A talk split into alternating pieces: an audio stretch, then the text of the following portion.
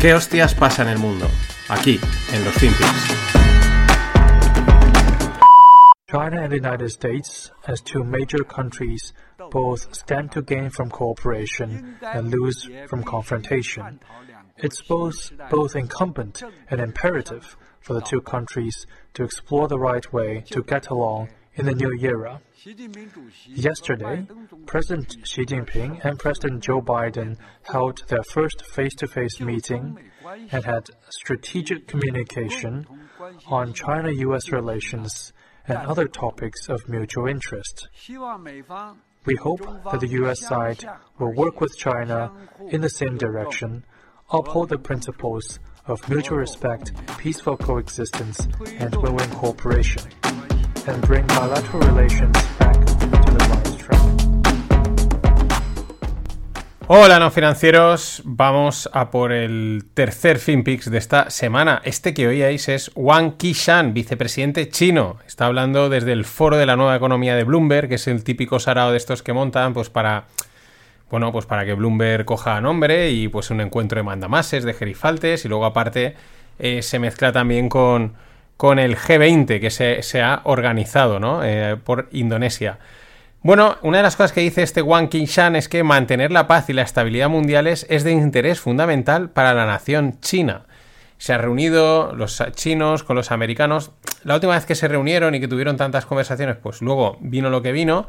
Pero bueno, esta frase es lo que a mí me llama la atención, ¿no? Mantener la paz y la estabilidad, ¿no? Y esto con el run run de la invasión de Taiwán, con el cohete perdido que acaba en Polonia, ¿no? Que tuvimos ayer el susto y ahora parece que no es nada y pues porque no interesa, ¿no?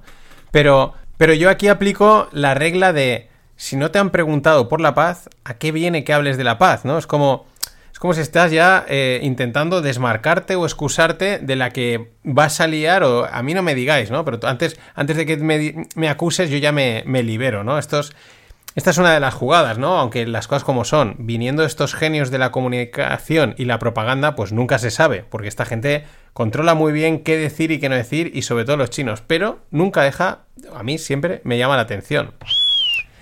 Y bueno, lo que decía, se han reunido en el G20, eh, pues Xi, y Xi Jinping y Biden. Y Xi le dijo a Joe, eh, la verdad es que vaya, el, el Xi le dijo a Joe, parece que empieza un chiste, ¿no? Eh, que una guerra nuclear no es una opción en Ucrania. Bueno, bien, vale. Eh, seguimos eh, con el tema nuclear, que, bueno, esto yo creo que es eh, un poco de, de susto, medio susto, ¿no? Pero es que también le dijo, dice, eh, los Estados Unidos deben de traducir su compromiso en acciones concretas, en lugar de decir una cosa y hacer otra. Aquí eh, Chi es que les tiene pillada la matrícula totalmente, ¿no? Pero luego, luego en la lupa hablaremos un poquito más de, de la matrícula de los americanos a raíz de un hilo con el que he dado que está francamente acertado, ¿no? También le dice Chi a Joe, eh, espera empezar una guerra comercial o tecnológica, levantando muros y barreras, presionando para un desacople eh, de, las economías, dañando las cadenas de suministro, dice, pues todo esto va contra los principios de la economía de mercado y socava las reglas de comercio internacional. Bueno, ojo, esto, eh, claro, esto llama también mucho la atención. Los americanos les han hecho mucho daño con su prohibición a los chips, eh, que la gente que estaba allí viviendo, los americanos tenían que o largarse o renunciar a la, a la ciudadanía. O sea, les han hecho bastante daño. Está la, esto lo confirma. Pero es que lo llamativo es que ahora el líder del Partido Comunista Chino eh, viene a pedir economía de mercado y reglas de comercio internacional, ¿no? O sea, mátame camión.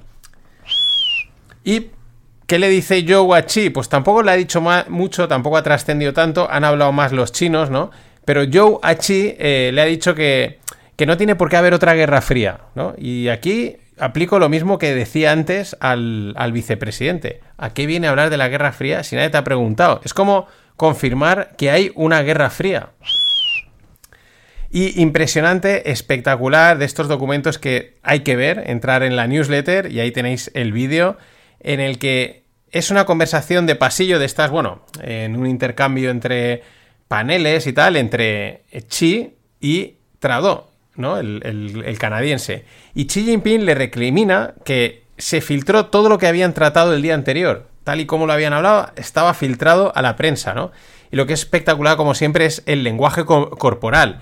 El lenguaje de sumisión, de miedo y de cagada, porque la has cagado, de Trudeau frente a Chi, que es que está como. Es que se le, cuesta hasta mantener la mirada, ¿no? Como alguien a quien le has perdido el respeto, a quien detestas y no te apetece ni mirarle a la cara, ¿no? Y le está como, mira, te estoy hablando pues porque te tengo que hablar. Es espectacular eh, la debilidad que muestra eh, Trudeau ante, ante Xi Jinping, que probablemente tiene razón, oye, es que no ha respetado ni nada, ¿no? A los dos días habías filtrado, pero la carita y los gestos de Trudeau dicen mucho de su talla, que ya sabíamos que es físicamente alto, pero moralmente bastante bajo. Y comentábamos en. Ahora me voy a Alemania, al gas. Comentábamos en el anterior que después de todo el miedo que se ha metido por el gas, que lo que ha hecho ha sido disparar el precio, pues nos hemos hinchado a comprar eh, a esos precios por si acaso y ahora está eh, pues silenciosamente cayendo, ¿no? Eh, en Alemania ha pasado de casi el gas de casi 300 euros el megavatio a 100 euros el megavatio, perdón, el gas, la electricidad, pero está todo relacionado. Y sí, vale, está claro, se han llenado los stocks de gas y por lo tanto no hay espacio para almacenar más y por lo tanto no se compra. Y como no se compra, se quita esa parte de la ecuación oferta-demanda y por lo tanto cae el precio. Vale, vale, si eso lo, está claro. Pero queda esa sensación de que ha sido una jugada, con algún motivo, ¿no? O sea, probablemente hacer pasta o quizás crear el entorno para acaparar más poder, es decir, nacionalizar. Desde Alemania aseguran que las nacionalizaciones están pensadas para asegurar el suministro de energía. Hombre, claro, siempre es esa la excusa. Es que si no, ¿qué vas a decir? No, nacionalizamos porque nos apetece. No te va a creer nadie. Tienes que decir, mm, pues por el bien común y estas cosas, ¿no? Y esta, esta declaración de parte de, la de economía en Alemania viene porque van a nacionalizar la división de SEFE de la antigua Gazprom. Es decir, otra empresa energética, otra división, ¡pum!, que la nacionaliza, ¿no? Y a lo tanto, como yo decía, a la buchaca, ¿no? Viene de otra, otra o un par más que han hecho y quizás esa ha sido la jugada o con el tema este, la crisis energética, acaparar más poder, quizás. Ya digo, es una suposición, pero estas cosas al final dejan tu fillo, ¿no? Dices, mm, ya no me creo nada, ¿no? Lo que está claro es que aquí nada es casual.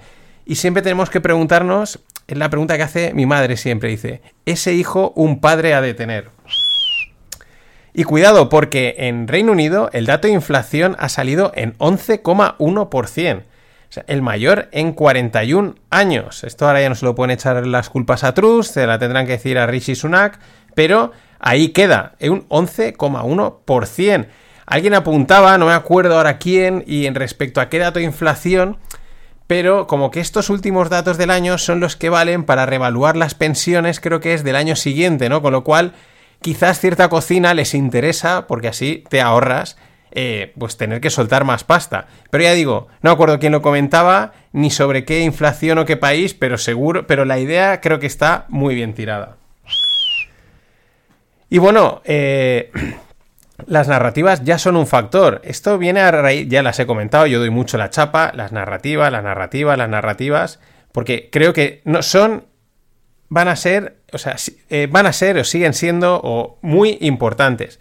Todo venía a raíz de un, de un tuit que publicaba David Cano, socio de AFI Consultores, un economista de estos de mucho prestigio, y me moló mucho porque era la confirmación de esta importancia de las narrativas. Y el tuit muestra un extracto de un informe de Goldman Sachs en el que lo que están haciendo es exponer los diferentes mensajes de los diferentes banqueros centrales y resaltando sus incoherencias, ¿no? Eh, por ejemplo, el presidente de, la Fed de Boston, ya sabéis que allí hay varias, en noviembre, pues decía que, eh, que, bueno, que pequeños incrementos, refiriéndose a los tipos de interés, pueden ser a menudo lo apropiado, pero bueno, habría que ver, ¿no? Bueno, pequeños incrementos, ¿no? Eh, luego te viene al seis días más tarde el de San Francisco a decir que los datos pues que no muestran ninguna victoria y que tienen que esperar un poquito más, ¿no? Eh, luego te viene el de Cleveland, nada, ese mismo día a decir que eh, habrá que ver los efectos del tightening, cómo serán, eh, si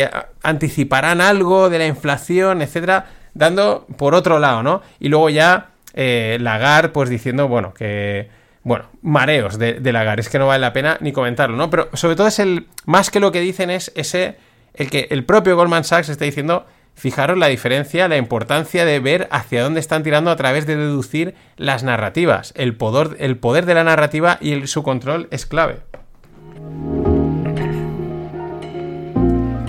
Y bueno, desde este jueves hasta el lunes, en la tienda de Scorchify tiene descuentos. No es la suscripción, es la tienda donde podéis comprar vinos sueltos. El Místicos ha sido uno de los vinos con más éxito de los que han sacado en sus cajas. Y el Místicos ese yo lo probé y doy fe. Está muy bueno. Ya digo, en la tienda de Scorchify, desde este jueves hasta el lunes, tenéis descuentos y puedes comprar, pues tienen 3, 4 vinos sueltos. Ya sabéis, es que esta gente elige vinos de los que molan, a buen precio y buenos. Así que pasaros por ahí.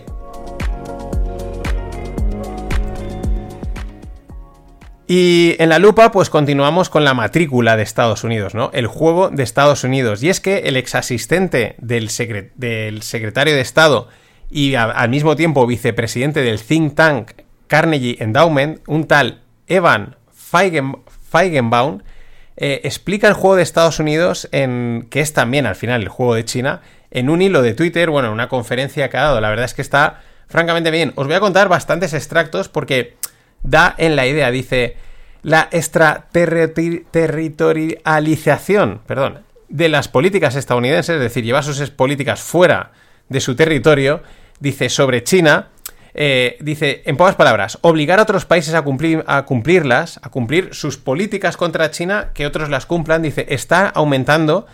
Eh, y precisamente porque no es la trayectoria del resto, ¿no? Como el resto no te están siguiendo, esa presión está aumentado. ¿Y qué pasa? Que como no lo hacen voluntariamente, pues Estados Unidos intenta o va a forzar a que lo hagan. Claro, él lo que dice es que idealmente a Estados Unidos lo que le gustaría ver es que otros países, sin pedírselo, eh, hagan lo mismo que Estados Unidos, ¿no? Y apliquen las mismas políticas de contención frente a China que están aplicando los, los americanos, como la que hemos visto de los eh, recientemente de la prohibición de los, de los semiconductores. Pero ¿qué pasa? Que eso no está sucediendo. Entonces, ¿qué pasa? Que es como que Estados Unidos se está quedando sola en esa cruzada contra China. Y claro, eh, de entrada, pues Estados Unidos va con el cumplimiento voluntario, ¿no? Oye, mm, ¿por qué no haces esto, no? Voy a dejar que lo hagas, eh, en fin, deberías, ¿no? Porque es mi socio.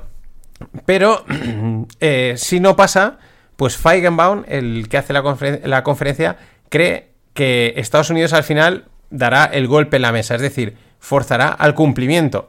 Entonces, claro, él dice, si las políticas y estrategias estadounidenses para la competencia estratégica con China no se reflejan en otros lugares, nos, dirigimos a un, a un conflicto, eh, eh, perdón, nos dirigimos a un periodo un tanto conflictivo entre Estados Unidos y sus propios socios para competir con China, ¿no? O sea, los que tienen que ser tus socios, como no te hacen mucho caso en pelear contra China, tú acabas teniendo un conflicto con los socios que necesitas para pelear contra China, lo cual es casi peor todavía, ¿no? Eh, ¿Qué sucede? Pues que eh, Estados Unidos intentará, pues lo que ha dicho, darle al martillo, que impongan esas mm, políticas. Claro, él dice, este tipo de conversaciones se oyen muy a menudo en Washington, dice, Estados Unidos no está obligando a los países a elegir, ¿no? Como que desde Estados Unidos, desde Washington, dice, no, no, nosotros no obligamos, ¿no? Pero este Feigenbaum dice, es una tontería, porque mira a ver, intenta tratar, intenta no cumplir los controles de exportación de Estados Unidos, como por ejemplo de los semiconductores, y a ver qué es lo que sucede, ¿no? Es, y esta retórica eh, es una contradicción, la retórica entre eh, Estados Unidos que dice que es el mundo libre, pero luego al mismo tiempo tiene un comportamiento imperialista que este Feigenbaum cree que se va a agudizar más. Hasta aquí tampoco no está diciendo nada que no sepamos, ¿no? Eh, sabemos que una cosa es el discurso y otra cosa es lo que se hace. Pero es muy interesante ese punto entre decir, oye, Mm, eh, yo te dejo, cumple, ah, no, pues te voy a obligar de una manera u otra. Ese es la, el juego de Estados Unidos, ¿no? ¿Y cuál es el problema? Pues mm, ese conflicto que te puedes generar contra tus contra los que son realmente tus propios socios. Todo esto a tenor de esa supuesta, pues también no está clara, eh, pérdida de hegemonía a nivel mundial. Y entonces este Feigenbaum dice que eh, al final lo que está haciendo Estados Unidos es, para intentar combatir a China, está acabando combatiendo contra todo el mundo. Y aquí es donde viene otro punto muy interesante, dice. Y esta es la que él cree, la que él cree que es una explicación, sino la explicación clave del comportamiento de Estados Unidos respecto a, Taiwán. Es decir, yo provoco, yo, yo provoco, buscando la agitación de la guerra, ¿Por qué? Porque si ocurre una guerra con, entre China y Taiwán, automáticamente Estados Unidos tiene a todos plegados a él. Y contra China. ¿eh? ¿Qué juego más rocambolesco? ¿Qué forma más retorcida de pensar que hay en el mundo de la geopolítica? Pero muy interesante. Lo mejor es que, en realidad, ambos, tanto China como Estados Unidos, juegan al mismo juego. Eso sí, cada uno pues con su estilo, uno más americano y el otro más soft en plan chino. Lo que está claro es que estamos en guerra. No sé si es guerra fría, si es guerra comercial o es guerra de globos de agua, pero estamos en guerra. El tiempo y los libros de historia pues son los que nos definirán cómo era esta guerra y, y qué pintábamos en ella. Nada más, hasta mañana. Always look on the bright side of life. Always look on the light side of life.